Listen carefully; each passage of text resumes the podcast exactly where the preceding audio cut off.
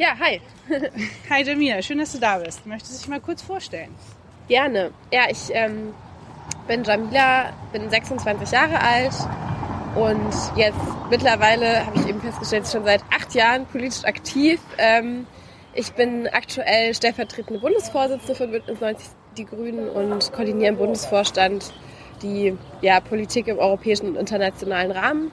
Davor war ich sehr lange bei der ähm, Grünen Jugend aktiv, war zum Beispiel Ortsgruppensprecherin in München und ähm, damit später auch ähm, Bundessprecherin.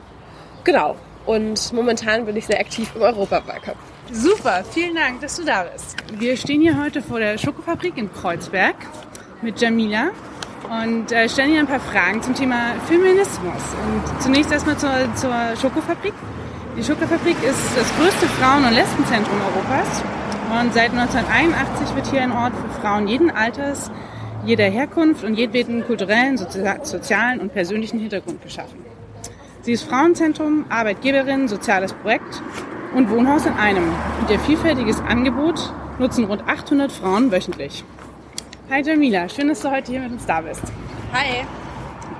So, ich fange direkt mal an. Ähm, du als deutsche Frau in der Politik. Wo steht die deutsche Politik in puncto Gleichberechtigung? Wie erlebst du das? Ja, also ähm, um vielleicht gleich mal mit dem Frau in der Politik sein anzufangen. Ähm, ich finde zwar, dass sich natürlich in den letzten Jahrzehnten vieles verbessert hat, äh, gerade was die Repräsentation von Frauen in der Politik angeht. Aber bei der letzten Bundestagswahl zum Beispiel haben wir da wieder deutliche Rückschritte gemacht. Es gibt nur noch einen Frauenanteil von 30 Prozent knapp im Parlament. Ähm, und da sehen wir einfach, es sind keine Errungenschaften selbstverständlich und es gibt auch noch sehr, sehr viel zu tun, weil die Repräsentation von jungen Menschen und von Frauen gerade im Bundestag ähm, wieder schlimmer oder schwächer geworden ist und da müssen wir natürlich massiv politisch gegensteuern. Und wir sehen insgesamt auch, dass dieser Rechtsruck, den wir gerade in ganz Europa erleben, aber auch in Deutschland erleben, dass der auch immer als erstes die Rechte von Frauen antastet und in Frage stellt. Wir sehen das irgendwie bei dieser Debatte ähm, um den Paragraph 219a, wo eine breite konservative ähm, Allianz ähm, von Abtreibungsgegnerinnen ähm, christlichen Fundamentalistinnen bis hin in die CDU, äh, CSU hinein ähm, blockiert, dass wir hier ein ähm, Selbstbestimmungsrecht auch verankern und dieses sehr fragwürdige ähm, Gesetz zur angeblichen Ver Verbot von Werbung loswerden. Und gerade bei solchen Themen sehen wir, dass halt Frauen immer noch nicht zugetraut wird, solche Entscheidungen über ihren eigenen Körper selbst zu treffen, ähm, Informationsfreiheit genießen können bei, bei der Frage Schwangerschaftsabbrüche. Und da sehen wir, dass einfach noch super viel zu tun ist. Wenn man sich europaweit äh, anguckt, ist ist Deutschland zum Beispiel äh, Schlusslicht bei der Frage Gender Pay Gap. Ja, da haben wir noch einen riesigen Weg zu gehen. Und ich hoffe, dass da auch ähm, ja, die Europäische Union ähm, uns helfen kann mit einer Richtlinie entsprechend ähm, zum Thema ähm, Gleichstellung auch beim, bei, bei der Lohngleichheit ähm, weiterzukommen, ähm, auch in Deutschland, um diesen Gender Pay Gap zu reduzieren. Weil wir sehen, die wirtschaftliche Unabhängigkeit von Frauen ist immer noch nicht erreicht. Frauen sind immer noch mehr von Altersarmut betroffen als Männer. Und da müssen wir einfach viel dafür tun, weil es einfach ein realer ähm, Ungleichheitspunkt ist, den wir auch jetzt heute im Jahr 2019 auch immer noch nicht ähm, überwinden. Okay, du hast ja gerade schon viel angesprochen, was die EU bzw. was in Deutschland und der EU in dem Thema bisher passiert. Anlässlich des diesjährigen äh, Frauentags am 8. März hat die Kommission auch ihren Bericht über die Gleichstellung von Frauen und Männern in der EU im Jahr 2019 vorgestellt. Ähm, und da wird dann deutlich, dass es da Fortschritte gibt, das Ganze aber sehr langsam läuft. Und äh, gerade zu dem, was du, was du schon angesprochen hast, was ist denn deiner Meinung nach so das Wichtigste, die wichtigen Steps, die die EU in den nächsten fünf Jahren ja, machen muss? Ja, also einen Punkt habe ich schon angesprochen. Wir brauchen auf jeden Fall ähm, eine Richtlinie, eine Entgelttransparenzrichtlinie, die Frauen ermöglicht, ähm, besser gegen Lohnunterschiede vorzugehen und auch Unternehmen ähm, nicht mehr diese Freiheit gibt, ja, die Leute Ungleichheit zu bezahlen oder nach Geschlechtsunterschieden Ungleichheit zu bezahlen und das, da brauchen wir einfach europaweite klare Linien und gerade uns in Deutschland würde das sehr viel weiterhelfen. Ich finde aber auch nochmal so diesen Punkt wichtig, ähm, Zugang zu reproduktiver Gesundheit. Da sehen wir, dass es zum Beispiel in Polen gab es ja da massive Rückschritte. Es gab aber auch eine starke Gegenbewegung und ich glaube, ähm, wir müssen irgendwie dafür sorgen, dass auch die europäische Politik, also nicht nur die außerparlamentarische Politik, sondern auch die Politik in den Parlamenten diese Bewegungen stärkt. Ähm, wir haben auch in den EU-Verträgen ganz klar das Ziel, Gleichberechtigung zwischen den Geschlechtern herzustellen, mit drin. Das heißt, wir haben da auch einen klaren Auftrag an die europäische Politik, Gleichberechtigung zu fördern. Und ähm, es kann auch europaweit darf noch einiges getan werden, gerade was so den Zugang zu Arzneimitteln, zu Verhütungsmitteln zum Beispiel angeht, kann viel gemacht werden. Aber es kann auch nochmal auf europäischer Ebene Druck auf die Staaten ausgeübt äh, werden, die so ein Rollback bei den Abtreibungsrechten vornehmen wollen. Und ich glaube, wir brauchen aber auch eben außer als parlamentarisch eine starke Bewegung, die auch die Rechte von Frauen gegen diesen Rechtsdruck in Europa verteidigt. Okay. Und ähm, du hast es vorhin schon angesprochen, es gibt immer wieder regelmäßig aufflammende Debatten über Abtreibungsgesetze in den verschiedenen EU-Ländern. Und das zeigt, dass eigentlich die körperliche Selbstbestimmung der Frau heute immer noch nicht selbstverständlich ist. Und was denkst du, müssen hier, muss die EU hier eingreifen und Regelungen, EU-weite Regelungen zur Abtreibung und sexueller Selbstbestimmung äh, treffen? Ja, also es ist ähm, von der Zuständigkeit her ein bisschen schwieriger, weil sozusagen ähm, die EU keine Kompetenz dazu hat, einheitliche Abtreibungsregeln festzulegen. Ich finde aber, es kann sozusagen eine politische Unterstützung für diese Bewegung geben, auch durch die Parlamentarierinnen und Parlamentarier in Europa, ähm, aber auch ähm, dadurch, dass zum Beispiel der Zugang zu Arzneimitteln, zu reproduktiver Gesundheit gestärkt wird. Da hat man eben gemeinsame Standards, die man festlegen kann und das müssen wir halt viel stärker machen. Und ich glaube auch, dass wir als Grüne ähm, signalisieren müssen, dass wir an der Seite derjenigen stehen, die dafür mehr reproduktive Rechte kämpfen. Äh, weil am Ende wird es keine Bewegung alleine schaffen, wird es keine Partei alleine schaffen, ähm, sondern das muss einfach ein breites Bündnis sein, was, was da auch diese Rechte durchsetzt. Und ähm, da, dafür haben wir auch einen klaren Auftrag, Teil davon zu sein.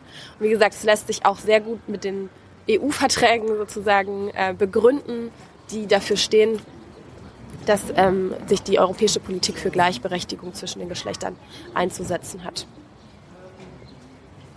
Noch ein weiteres Thema, das sozial unter den äh, Nägeln brennt, Diskriminierung hat viele Gesichter und Ausprägungen. Und ähm, eine besondere Herausforderung ist, ist die intersektionelle Diskriminierung, intersektionale Diskriminierung. Und Intersektionalität äh, dient als Lupe, die die unterschiedlichen Bedingungen einer Diskriminierung erkennbar macht. Ein klassisches Beispiel hierzu, hierfür wäre zum Beispiel eine schwarze Frau, die einerseits als Frau und andererseits als POC diskriminierende Erfahrungen macht. Ähm, wie können wir vielschichtige Formen von Diskriminierung sensibilisieren oder für diese unterschiedlichen Formen äh, der Diskriminierung sensibilisieren und wie können wir Betroffene stärken? Ja, also ich, ich glaube, dass erstmal ganz wichtig ist, gerade wenn wir über das Thema Feminismus reden, dass äh, Feminismus auch immer ähm, eine Frage der Solidarität ist und diese Solidarität soll natürlich auch äh, für Menschen gelten, die von anderen Diskriminierungsformen betroffen sind. Und deswegen finde ich, dass ein solidarischer Feminismus immer notwendigerweise auch ein antirassistischer Feminismus sein darf. Man zum Beispiel nicht, ähm, also ich finde, man kann natürlich und man sollte auch über ne, religiöse Begründungszusammenhänge für irgendwie Ungleichheiten oder Diskriminierung ähm, ähm, auf jeden Fall sprechen. Aber es, momentan ist es ja der Diskurs, dass Frauenrechte sehr stark dazu äh, instrumentalisiert werden, ähm, in dieser Migrationsdebatte ähm, Vorbehalte und Ressentiments gegenüber Migrantinnen und Migranten zu schüren. Und genau dafür ähm, darf sich der Feminismus ähm, natürlich nicht instrumentalisieren lassen. Und ich glaube, dass es auch wichtig ist, dass wir in der Politik, in, der, in den Bewegungen ja auch Menschen nach vorne stellen, die auch multiple Diskriminierungserfahrungen machen und auch darüber reden und wir auch da zuhören müssen, ähm, um eben auch ähm, ja, gemeinsam und solidarisch ähm, eine politische Handlungsoption zu diskutieren. Was kann man eigentlich konkret machen? Und ich glaube auch tatsächlich, dass diese Repräsentation auch wieder andere Leute, die momentan sich nicht so repräsentiert fühlen, dazu anregen kann, selber Politik zu machen, sich selbst zu ermächtigen, politisch äh, sich einzubringen und wir damit auch Hürden abbauen können, die es strukturell gibt, ja, rassistische Hürden, aber auch Hürden zum Beispiel für Leute, die ähm, sehr jung sind und so das Gefühl haben, naja, die Politik kümmert sich sowieso nicht um meine Bedürfnisse, das sind immer ganz kurzfristige Entscheidungen, um genau solche Ausschlüsse, dieses Gefühl von nicht repräsentiert sein, was ja auch tatsächlich eben so eine Verdrossenheit der Demokratie dann teilweise fördert, ähm, zu überwinden. Und ähm, ja, und ich glaube, da sind halt auch verschiedene Perspektiven gefragt, weil wir leider auch sehen, gerade gerade in der Partei, also parlamentarischen Politik, aber auch in der Parteienpolitik, dass manchmal die Zusammensetzung der Parteien nicht ganz so bunt ist, wie die Gesellschaft wirklich ist. Und da haben wir, glaube ich, noch einiges zu tun. Ja, die Zusammensetzung in der Politik muss bunter werden. Das ist ein schönes Abschlusswort. Ähm, liebe Jamila, vielen lieben Dank für das Gespräch. Vielen Dank.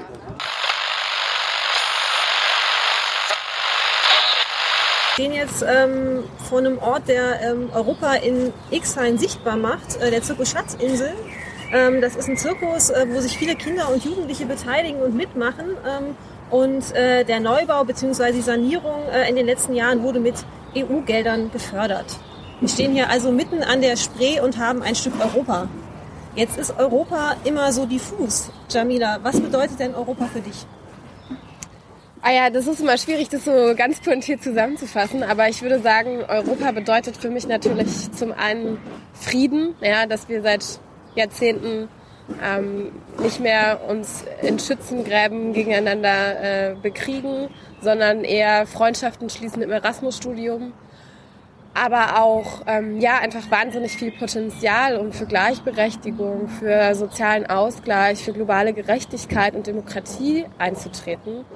Und ich glaube, klar ist, dass Europa auch in der Hinsicht schon viel geleistet hat, zum Beispiel mit der EU-Grundrechtecharta, die uns Grundrechte garantiert, aber eben auch noch viel äh, zu tun ist, gerade was zum Beispiel ja, die sozialen Lebensverhältnisse angeht. Da kann Europa noch viel, viel mehr machen ähm, und ist aber auch, also bietet wahnsinnig viel Potenzial, um sozialen Ausgleich innerhalb und zwischen den Mitgliedstaaten ähm, voranzubringen. Also ganz viel, was Europa für dich ist. Ähm, jetzt gibt es ja mehrere Studien, die zeigen, ähm, dass sich viele Europäer in, ähm, in der EU gar nicht politisch vertreten fühlen, ähm, auch keinen persönlichen Bezug zur EU haben ähm, und auch eigentlich kein Interesse an der Europawahl. Ähm, was muss sich denn deiner Meinung nach ändern, damit die Leute von der EU mehr überzeugt sind? Ja, es stimmt. Mich hat das selber auch sehr frustriert, als ich diese Eurobarometer-Umfrage gesehen habe, nach der, ich glaube, 48 oder 49 Prozent ähm, der EU-Bürgerinnen, die da repräsentativ befragt wurden, sagen, das, was in Europa passiert, hat eigentlich wenig mit mir und meinem Leben zu tun. Und ich glaube, wir müssen das wirklich sehr ernst nehmen als demokratische Politikerinnen und Politiker, dass wir offensichtlich ja so eine Art äh, Demokratieverdrossenheit teilweise haben oder zumindest einen Nährboden dafür. Und ich glaube, das ist auch ein wesentlicher Punkt, warum wir ähm, auch ja, mit autoritären Umbrüchen, mit einem Rechtsruck zu kämpfen haben. Ich glaube, ein Punkt, was wir da auf jeden Fall tun können, ist, die Transparenz in der Europäischen Union zu stärken. Wir haben momentan ja das Problem, also zwar ist das Europaparlament nochmal viel, viel transparenter, auch aufgrund unserer grünen Initiativen, als zum Beispiel der Bundestag. Aber trotzdem haben wir auf ähm, der Ebene der europäischen Entscheidungen noch ähm, mit massiver Intransparenz im Rat zu kämpfen, weil da die ähm, Regierungen der Mitgliedstaaten Entscheidungen treffen und sich eben häufig nicht dafür rechtfertigen müssen, weil die Sitzungen einfach sehr intransparent ablaufen und dann immer Europa und Brüssel beschuldigen können, wenn da irgendwelche unliebsamen Entscheidungen getroffen werden. Das wird ganz oft auch gemacht. Deswegen wird Europa ganz oft auch so zum Sündenbock erklärt in den einzelnen nationalen ähm, Staaten für irgendwelche Entscheidungen, die dann nicht so gut der Bevölkerung zu verkaufen sind und vielleicht eher wieder ähm, ja, von massiven Lobbyinteressen zeugen, die da Einfluss genommen haben. Deswegen fordern wir eben auch den Lobbyismus-Einfluss ähm, und überhaupt die Debatten transparent zu machen im, im, Rat, damit eben das nicht mehr passiert. Und wir brauchen aber auch eine europäische Öffentlichkeit. Ne? Also dass sozusagen nicht mehr nur ähm, eher national geprägt über die europäischen Entscheidungen ähm, gesprochen wird, sondern auch wirklich wir als Europäerinnen und Europäer. Da fand ich zum Beispiel den Vorschlag von Johannes Hilje total cool, dass wir die Digitalisierung dafür nutzen, das zu schaffen, dass wir zum Beispiel ein, eine nicht kommerzielle öffentliche Plattform nutzen, wo wir dann auch automatisch schon mal Übersetzungsprogramme mit einfließen lassen können und sich an ähm, ja da zum einen sozusagen europäische Nachrichtenorganisationen ähm, das nutzen können, um europäische Bürgerinnen und Bürger zu informieren, aber auch die Bürgerinnen und Bürger selber untereinander miteinander in Kontakt treten können mit der Kommission, dem Parlament in Kontakt treten können und Petitionen unterschreiben können, ähm, sich informieren können, medial. Ich glaube, da müssen wir weiterdenken, damit eben auch so eine europäische Öffentlichkeit entsteht, in der auch europäische Politik gemeinsam debattiert werden kann. Ein positives Signal ist ja zum Beispiel, dass wir ähm, diese Fridays for Future Demonstration haben, wo wir tatsächlich mal geschafft haben, eine transnationale ähm, ja, Bewegung über Grenzen hinweg zu etablieren. ich glaube, sowas braucht es mehr. Und damit ist dann auch sozusagen ähm, ja, die Entscheidungsfindung in Europa demokratisierter. Und was natürlich auch noch eine ganz wichtige Forderung ist, ist, dass wir einfach das, das äh, Parlament stärken wollen und ähm, gleichstellen wollen Rat, mit dem Rat ähm, für Gesetzesinitiativen und, und überhaupt den ganzen Gesetzgebungsprozess. Und wir natürlich auch ähm, ja, direkte Beteiligungsmöglichkeiten noch ausweiten wollen, zum Beispiel die Europäische Bürgerinitiative oder Bürgerforen, die eben beratend tätig sind im Gesetzgebungsverfahren. Genau, jetzt hast du gesagt, Beteiligung, ganz wichtig, auch eine europäische Öffentlichkeit ähm, herstellen. Ähm, und ich habe es ja vorhin schon angesprochen, wir stehen jetzt hier vor dem Zirkus Schatzinsel und ich wusste nicht, was es mit äh, der EU und mit Europa zu tun hat. Ähm, und bei uns im Bezirk gibt's ja äh, viele Sachen, wo auch EU-Gelder reinfließen. Kindergärten, Spielplätze, Schulen, Bibliotheken. Ähm, was glaubst du, wie kann man das denn sichtbarer machen, dass die Leute auch sehen, okay, hier ist ein Teil von Europa mitten bei mir im Kiez im Bezirk? Ja, also es wird ja ganz oft gesagt, ne, Deutschland ist Europas Zahlmeister und da gehen nur einfach Gelder weg und äh, der deutsche Steuerzahler äh, subventioniert irgendwie die faulen Leute irgendwo anders oder so. Ne? Das, das ist auch etwas, was leider von, von den Konservativen auch hier ganz stark mitgefördert wird, so dieses Bild. Und ich glaube, das hat eigentlich den Zusammenhalt in der Europäischen Union und auch die Zustimmung zu Europa massiv ähm, angegriffen. Und ich glaube, wir müssen einfach deutlich machen, dass diese EU-Gelder, die wir ja investieren, massiv auch wieder zurückkommen. Nämlich einmal in der aktuellen Förderperiode sind es 29 Milliarden Euro, die in Deutschland in verschiedene Strukturförderprojekte, kulturelle Projekte, ähm, Bildungsprojekte ähm, ähm, ja, gesteckt werden. Äh, damit werden auch soziale Schwankungen ähm, zwischen den Regionen, auch hier in Deutschland, massiv ausgeglichen. Und wir haben natürlich auch wahnsinnig viel davon als Gesellschaft, dass wir in einem gemeinsamen Europa leben, wo wir ähm, einen Austausch untereinander haben, wo wir ähm, eine gemeinsame Grundrechtekarte haben, ähm, ja, für Demokratie und Rechtsstaatlichkeit uns einsetzen, ähm, für ähm, Menschenrechte und natürlich auch einen gemeinsamen Wirtschaftsraum haben. Und ohne all das wäre natürlich unser Leben hier in Deutschland auch sehr viel ärmer. Und ich glaube auch, dass wir gerade solche konkreten Projekte vor Ort auch nochmal sehr deutlich sichtbar machen müssen. Und deswegen finde ich es auch gut, dass ihr hier nochmal drüber sprecht, ja, dass wir halt auch sehen, okay, dieses Geld aus Europa fließt auch in die Kommunen, in den Ort und fördert halt ganz großartige Projekte, von denen die Menschen lokal profitieren. Ähm, und ja, ich glaube, da ist einfach ja Aufklärung natürlich total wichtig, darüber zu sprechen, aber auch eben dieses komische Bild nicht zu bedienen, ähm, vom Zahlmeister Bundesrepublik Deutschland in Europa, sondern eben diese Investitionen als gemeinsame äh, Investitionen nach vorne zu betrachten und, und halt auch immer wieder zu betonen, was wir daraus zurückbekommen. Jetzt ähm, genau hast du auch schon so ein bisschen mit angesprochen. Europa ähm, steht auch für, für Werte, für Menschlichkeit. Ähm, und weltweit, wenn man sich das anguckt, gibt es immer mehr Konflikte. Ähm, wir haben die Klimakrise, die irgendwie uns über den Kopf wächst. Und was glaubst du denn, ähm, wie kann denn die EU jetzt äh, ihrer Verantwortung auch gerecht werden und sozusagen ähm, ihre Werte auch ähm, in der Welt vertreten und deutlich machen? Ja, wir erleben ja gerade, was, was viele immer so eine Krise des Multilateralismus äh, bezeichnen. Ich glaube, dass Europa eigentlich hier schon eine wichtige Antwort geben kann. Also für eine Politik, die internationale Kooperation hochhält. Und gerade bei der Klimakrise ist das ja wahnsinnig wichtig. Und deswegen fordern wir Grüne ja auch, dass Europa hier mutig voranschreiten muss und äh, auch zeigen kann, dass es sich lohnt, für Klimaschutz zu kämpfen und auch diese, diese Klimaziele einzuhalten. Weil wenn ähm, die reichen Industriestaaten in Europa das nicht schaffen, dann äh, wird es ja auch wenig Handlungsdruck geben, auch dieses gemeinsame ähm, Projekt der Staatengemeinschaft, dieses Pariser Klimaabkommen, ja, wo wir auch irgendwie zeigen als Staatengemeinschaft, es geht um uns alle. Es ist eine gemeinsame Menschheitsaufgabe, diese Klimakrise zu stoppen. Ja, die werden wir dann, äh, werden wir dann eher weniger erreichen können, wenn Europa hier nicht ähm, vorangeht und auch, auch zeigt, wie es gehen kann. Ich glaube, das ist auch ganz wichtig für die Glaubwürdigkeit, weil wenn wir sagen, es geht um europäische Werte, ähm, oder also wir haben irgendwie, wir stehen in Europa für Demokratie, Rechtsstaatlichkeit, Menschenrechte äh, oder sozialen Ausgleich und Würde, dann müssen wir das natürlich auch in der eigenen Politik äh, der Europäischen Union äh, deutlich machen und auch in der Politik der Mitgliedstaaten. Und wir sehen ja, dass es da schon Glaubwürdigkeitsprobleme gibt. Also nehmen wir zum Beispiel mal das Sterben im Mittelmeer.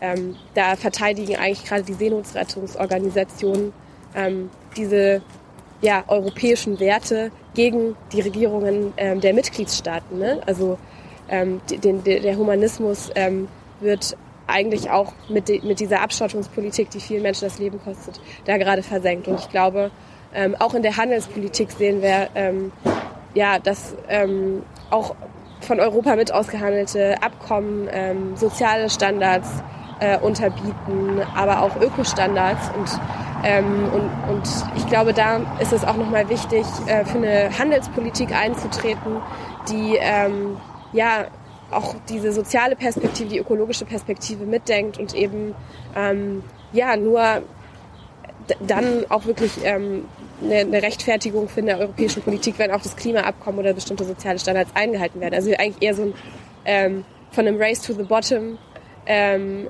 zu einem äh, Race um die high, highesten äh, Standards kommen. Und ich glaube, da muss sich auch noch einiges in der europäischen Politik verändern.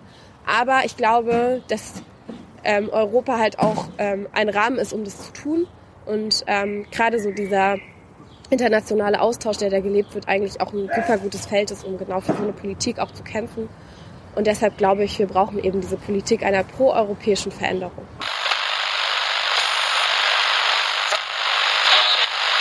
Genau, jetzt stehen wir ähm, hier vor der Grünen Jugend in der Dirschauer Straße 13 in Friedrichshain, also dem Zentrum des grünen Aktivismus der Jugend in ähm, Berlin. Und ähm, deswegen wollen wir jetzt uns auch ein bisschen zu ähm, Thema Jugendengagement ähm, und Aktivismus unterhalten. Und ähm, da war Jamila gerade zu einer, bei einer passenden Pressekonferenz auch. Ähm, vielleicht hast du Lust, da kurz was zu sagen.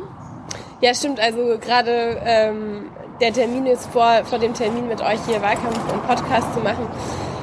Ähm, war eben äh, eine Pressekonferenz mit dem Verein Demokratische Stimme der Jugend. Ähm, das ist eine Initiative von Jugendlichen aus ganz Deutschland, die sich zusammengetan haben, um ein paar Forderungen einzufordern von der Politik, ähm, um jungen Leuten eben mehr Raum in unserer Demokratie zu geben. Und die Forderungen habe ich ähm, mit äh, Kevin Kühner zusammen für die Parteien sozusagen, ähm, also sozusagen für die Grünen ich und ähm, Kevin Kühner für die SPD kommentiert. Und ähm, zum einen stand da im Fokus so eine Wahlrechtsabsenkung, ähm, für die wir ja auch eintreten in unserem Wahlprogramm. Ähm, genau, da gab es jetzt auch viele Leute, die, also viele 17-Jährige, die im Rahmen dieser Initiative eben eine Klage eingereicht haben, weil sie eben ja nicht einsehen, warum sie nicht mitwählen sollten und dadurch, dass es ja jetzt auch so einen coolen Entscheid gab vom Bundesverfassungsgericht, dass auch Menschen ähm, mit Behinderungen oder mit ähm, Begleitung sozusagen mitwählen dürfen und eben nicht vom Wahlrecht ausgeschlossen werden, haben die gesagt, ja, okay, jetzt versuchen wir es auch mal, ob wir da nicht auch ähm, ja, einen guten Schritt nach vorne kommen, um jungen Menschen eine lautere Stimme in der Demokratie zu geben. Und ähm, genau, das gucken wir mal, was die Klage bringt. Ich habe natürlich diese Klage sehr begrüßt und ähm, jetzt schauen wir mal, was dabei rauskommt. Wir Grüne treten ja sowieso dafür ein, das ähm, Wahlalter auf 16 abzusenken. Ähm, genau, und die andere Forderung, die da im Fokus stand, war die Einführung eines Jugendrats. Ähm, da ist die Idee, also dies, das Konzept ist auch noch so ein bisschen am Entstehen. Die Grundidee ist, es gibt einen ähm, irgendwie in den Gesetzgebungsprozess eingebundenen Rat von jungen Menschen, die durch Losverfahren zusammengewürfelt werden und irgendwie ähm, ja nach repräsentativen Kriterien einfach ausgewählt werden und immer so einen längeren Zeitraum ähm, an Möglichkeiten haben, sich mit einem Thema zu beschäftigen und dann eben ähm, den Parlamentariern und Parlamentariern ihre Stellungnahme dazu geben können. Und Jetzt gibt es natürlich viele Leute, die immer sagen, na ja, die jungen Leute haben doch eh schon in Parteien die Möglichkeit mit dabei zu sein oder in Jugendorganisationen ähm, oder halt eine Demonstration zu organisieren und so. Und das stimmt natürlich alles, da haben wir super gute Möglichkeiten. Man kann Petitionen, Demonstrationen ähm, organisieren, man kann auch Parteien beitreten unter 18, ja, das ist gar nicht das Thema. Aber wir sehen eben schon, dass es häufig hohe Hürden gibt für Jugendliche sowas zu machen und dass es oft auch ja schon so ist, dass es so ja auch soziale Hürden gibt. Ja, also dass es nicht so ganz zufällig ist, wer da jetzt gerade halt die Möglichkeit dazu hat, sich so ein längeres Engagement ähm, eben zuzutrauen und, und zu leisten auch. Es geht ja auch beim Ehrenamt zum Beispiel sehr oft auch einfach um die Frage, kann ich es mir finanziell leisten, mich so doll zu engagieren. Und dieser Jugendrat würde natürlich ähm, so eine sozial bessere Abbildung auch der gesamten jugendlichen Bevölkerung darstellen. Und deswegen finde ich die Idee erstmal total interessant. Ähm, wir haben ja auch im Europawahlprogramm gefordert, dieses Bürgerforum einzuführen. Ne? Also dass wir quasi äh, dass die Bürgerinnen und Bürger bei einer bestimmten Entscheidung beantragen können, dass es so ein Bürgerforum gibt, wo auch eine zufällig ausgewählte äh, Ausschnitt aus der Bevölkerung zusammenkommt und über das Thema bes sich bespricht und dann eben am Ende so eine informierte Empfehlung abgibt, weil man sich länger auch zusammen damit beschäftigt hat. Und ich finde es auch, wenn wir gerade uns Irland angucken, da wurde das ja auch eingeführt, gerade auch als Antwort auf so eine Politikverdrossenheit und auch einen erstarkenden Populismus, ähm, nach der Finanzkrise, weil viele Leute so das Gefühl hatten, oh, die Politik kümmert sich ja gar nicht um mich. Da wurde eben so eine zusätzliche Beteiligungsmöglichkeit geschaffen. Und ich finde das eigentlich eine emanzipatorische Antwort darauf. Und deswegen war ich sehr froh, heute bei dieser Konferenz dabei gewesen zu sein und bin mal gespannt, wie es weiter in der Politik diskutiert wird. Und ich freue mich auch, wenn wir das zum Beispiel in unseren Grundsatzprogrammprozess mit aufnehmen als Grüne, diese Idee und halt weiter mit den Leuten von dieser Initiative ähm, daran arbeiten, wie man die Beteiligung von jungen Menschen ähm, in der Politik verbessern kann. Ja, super spannend. Also ich glaube, dass es halt generell auch immer ein großes Problem ist. Erstmal, wie bekommt man überhaupt die Leute, auch die richtigen Leute ähm, an die richtige Stelle? Also wie findet man als Jugendlicher zum Beispiel auch das richtige Engagement für sich selber? Und ähm, du bist ja auch noch selber relativ jung, glaube ich, letzte Woche 26 geworden. Genau, Herzlichen ja. Glückwunsch dazu nochmal. ähm, und ähm, vielleicht kannst du ja für dich von dir selber auch nochmal kurz erzählen, ähm, wie war das für dich damals eigentlich auch als Jugendliche bei der Grünen Jugend einzusteigen und wie bist du so in die Politik gekommen und wie kann man als ähm, junger Mensch eigentlich auch so einen politischen Weg gehen, sozusagen? Ja, ich, ich muss sagen, ich hatte so ein bisschen Glück, glaube ich. Ähm, auf meiner allerersten Demonstration ähm, war ich als Drittklässlerin, glaube ich, oder Zweitklässlerin, irgendwie so im Grundschulalter. Da haben wir gegen die Rodung des Bannwalds äh, vor unserer Haustür demonstriert. Da sollte so ein Industriegebiet entstehen und ähm, ja, und das Tolle war, da habe ich irgendwie Plakate gemalt mit so Leuten aus meiner Klasse und wir haben uns da hingestellt und ähm, gesagt, wir wollen es nicht, weil es auch irgendwie darum geht, auch noch längere Zeit hier irgendwie grün zu haben und es nicht einfach alles abzuholzen. Und dann sind wir auch damit direkt in die Zeitung gekommen. Es gab eine Debatte und dieser Wald wurde auch nicht ähm, in der Art und Weise gerodet, wie das ursprünglich geplant war. Also es gab dann irgendwie so einen Kompromiss und es ähm, ist ein großes Stück auch noch da geblieben.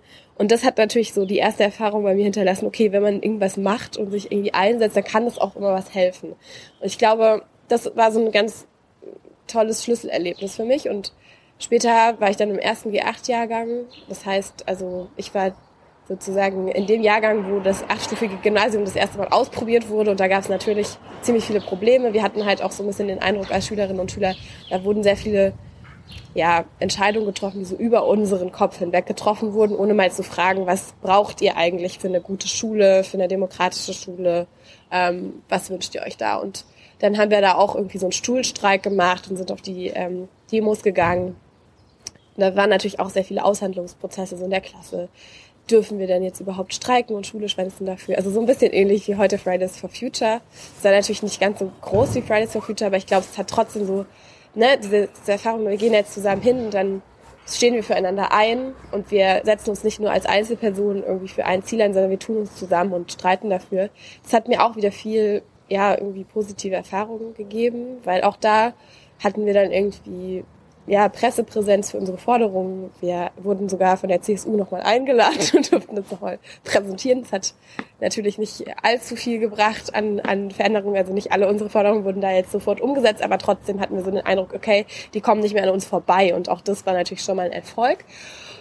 Ähm, und ja, und dann habe ich ja auch die Grüne Jugend so gesehen auf der Demo und dachte, na ja, cool eigentlich, ähm, dass sich Leute so ähm, auch etwas stetiger vielleicht für größere ähm, Zusammenhänge nochmal einsetzen, als jetzt sozusagen rein punktuell.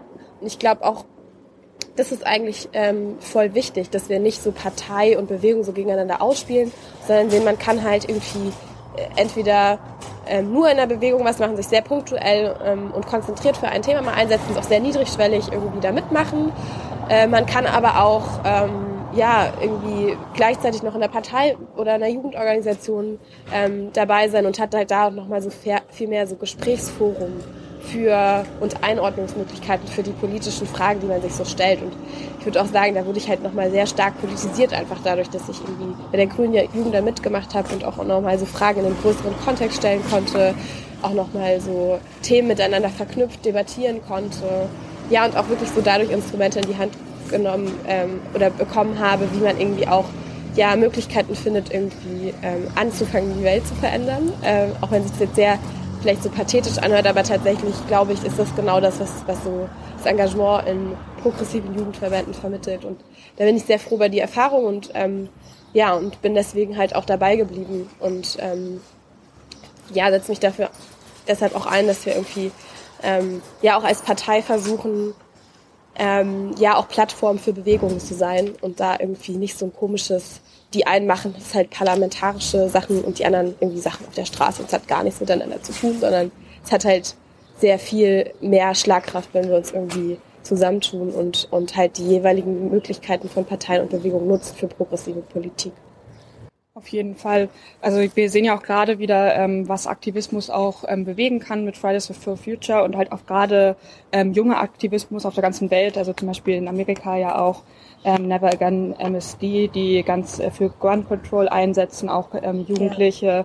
oder Safe, die Save the Internet Demos und genau. sowas. Also gerade ist ja Ak Aktivismus oder junger Aktivismus ja auch wirklich in aller Munde und ähm, zeigt aber auch die ähm, Wut der Jugend auch so ein bisschen, äh, dass halt irgendwie die äh, aktuelle Generation, die aktuell in der Politik ähm, die Übermacht hat, halt auch irgendwie teilweise nicht das umsetzt, was ähm, die jungen Menschen für wichtig halten. Und gerade zum Thema Klima ist es ja auch einfach eine Massenbewegung ähm, geworden. Und ähm, die jungen Aktivisten stellen ja auch ganz klare Forderungen. Ähm, aber wie kriegen wir es jetzt zusammen, diesen Aktivismus und die Politik? Also wie schaffen wir es eigentlich auch in der Politik und auch als Partei, ähm, da jetzt ähm, mehr für diese Forderungen uns einzusetzen und auch wirklich ähm, die Forderungen, die junge Menschen stellen, auch wirklich umzusetzen.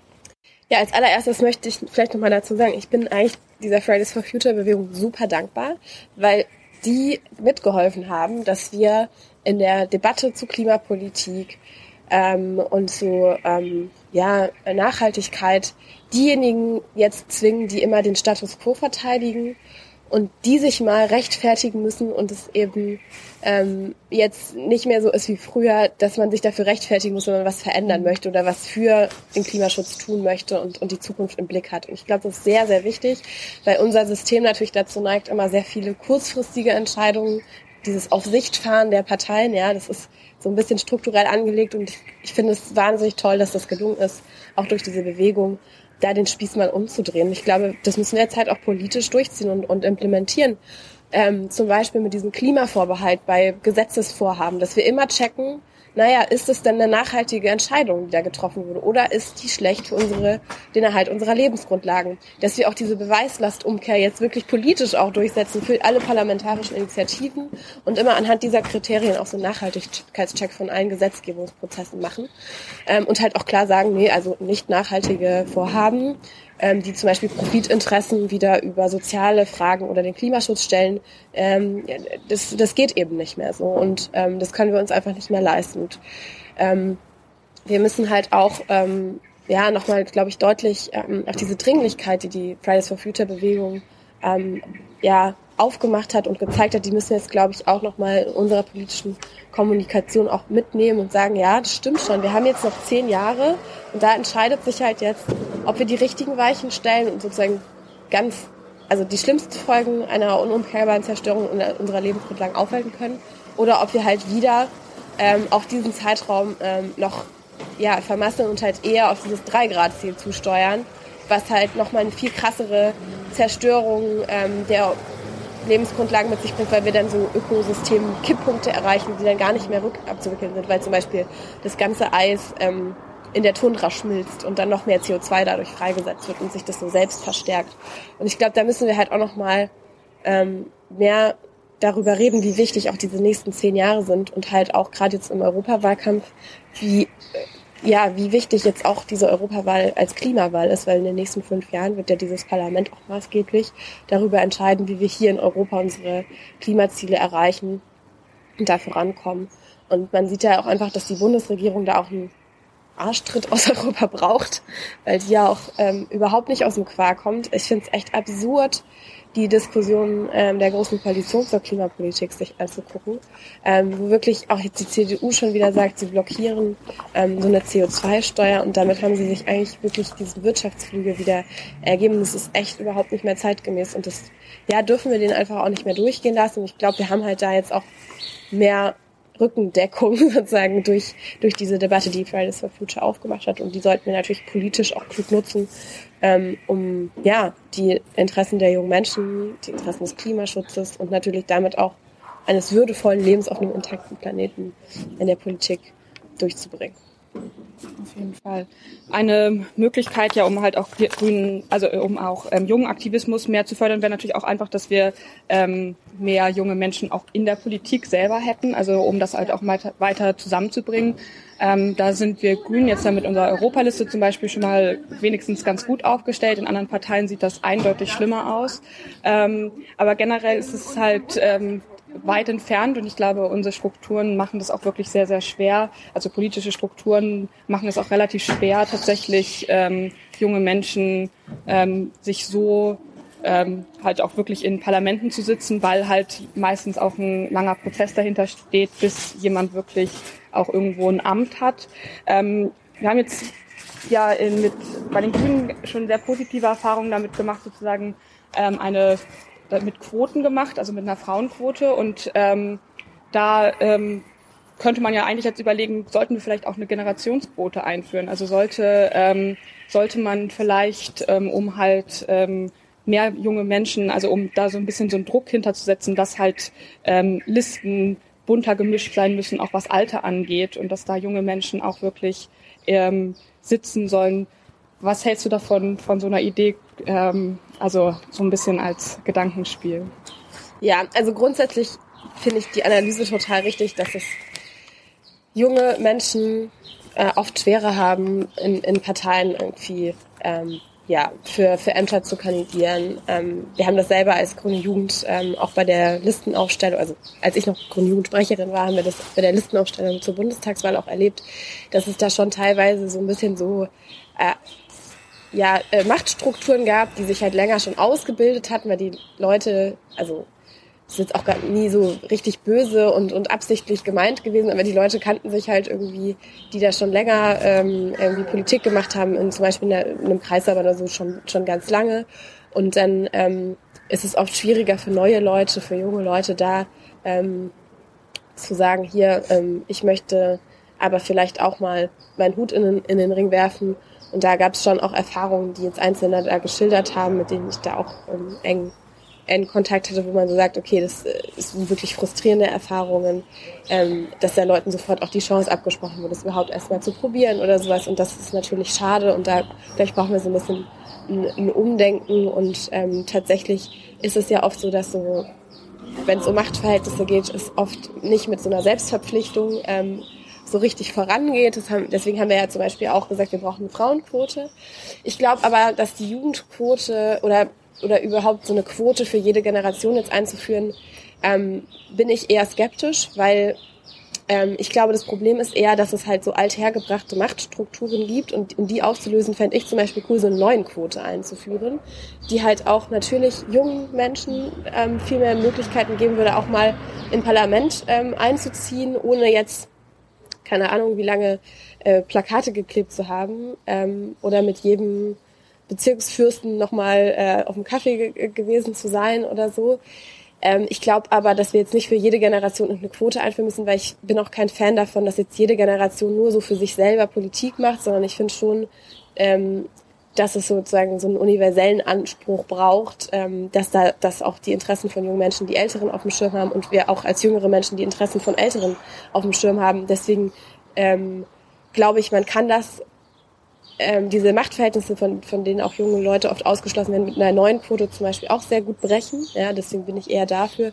Aber so zum Beispiel auch Leuten, die etwas älter anfangen, sich politisch zu interessieren und zu engagieren und sagen, Mensch, jetzt muss ich aber vielleicht mal was machen ähm, die dann vielleicht aber auch eine Möglichkeit haben, ähm, irgendwie mehr mitzumachen. Ich glaube, dass man aber trotzdem insgesamt nochmal sagen muss, dass wir als Grüne da ähm, im Vergleich zu anderen Parteien, also auch gerade was man jetzt so ähm, von, ja, also was ich so auf lokaler Ebene zum Beispiel von der SPD oder der CDU oder so mitbekomme, dass wir da eigentlich schon relativ gut aufgestellt sind, ähm, auch neueren Leuten, jüngeren Leuten auch einen Platz zuzutrauen und ähm, ja auch, auch auf, auf Listen ähm, irgendwie weiter vorne oder so ähm, auf aussichtsreichen Plätzen zu kandidieren.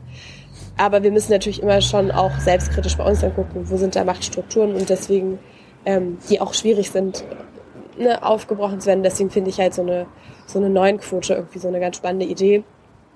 Ähm, und, und ja, fände es eigentlich mal ganz interessant, ähm, das mal auszuprobieren. Ich glaube, Niedersachsen, der Landesverband hat es schon und die haben da auch recht gute Erfahrungen mitgemacht, weil es auch einfach dazu führt, dass wir mehr Rotation im Parlament haben ähm, und da nicht ja, so, so lange eingesessene Machtstrukturen sich anstauen. Und Parlamentarismus ist ja eigentlich auch so gedacht, dass es auch ein bisschen, bisschen Wechsel hin und her gibt und ähm, ja, ähm, viele verschiedene Perspektiven da auch eine, eine Stimme haben. Ja, vielen Dank. Also das sind ähm, auf jeden Fall auch Sachen, die man ja auch schon mal versuchen kann, im kleinen Rahmen umzusetzen. Sowas wie können wir ja auch vielleicht für uns mitnehmen aus dem ins, in Kreisverband einfach ähm, sowas wie eine neuen Quote auch mal zu machen. Also gerade auch was ähm, da Ämter angeht und sowas könnte man auf jeden Fall versuchen, mal auch auf kleiner Ebene einzuführen. Ja, vielen Dank ähm, für deine Zeit und ähm, das wir, wir so viele Fragen stellen durften. Und ähm, dann hoffen wir, dass ähm, die Europawahl ähm, gut läuft und sind jetzt in den nächsten Wochen noch ganz viel, glaube ich, alle auf den Straßen und setzen uns für ein grüneres Europa. Ja, auf jeden Fall. Ich wünsche euch sehr viel Spaß. Ich bin jetzt auch noch ein bisschen unterwegs und äh, ja, ich hoffe, wir können am 26. miteinander auf ein tolles Ergebnis anstoßen.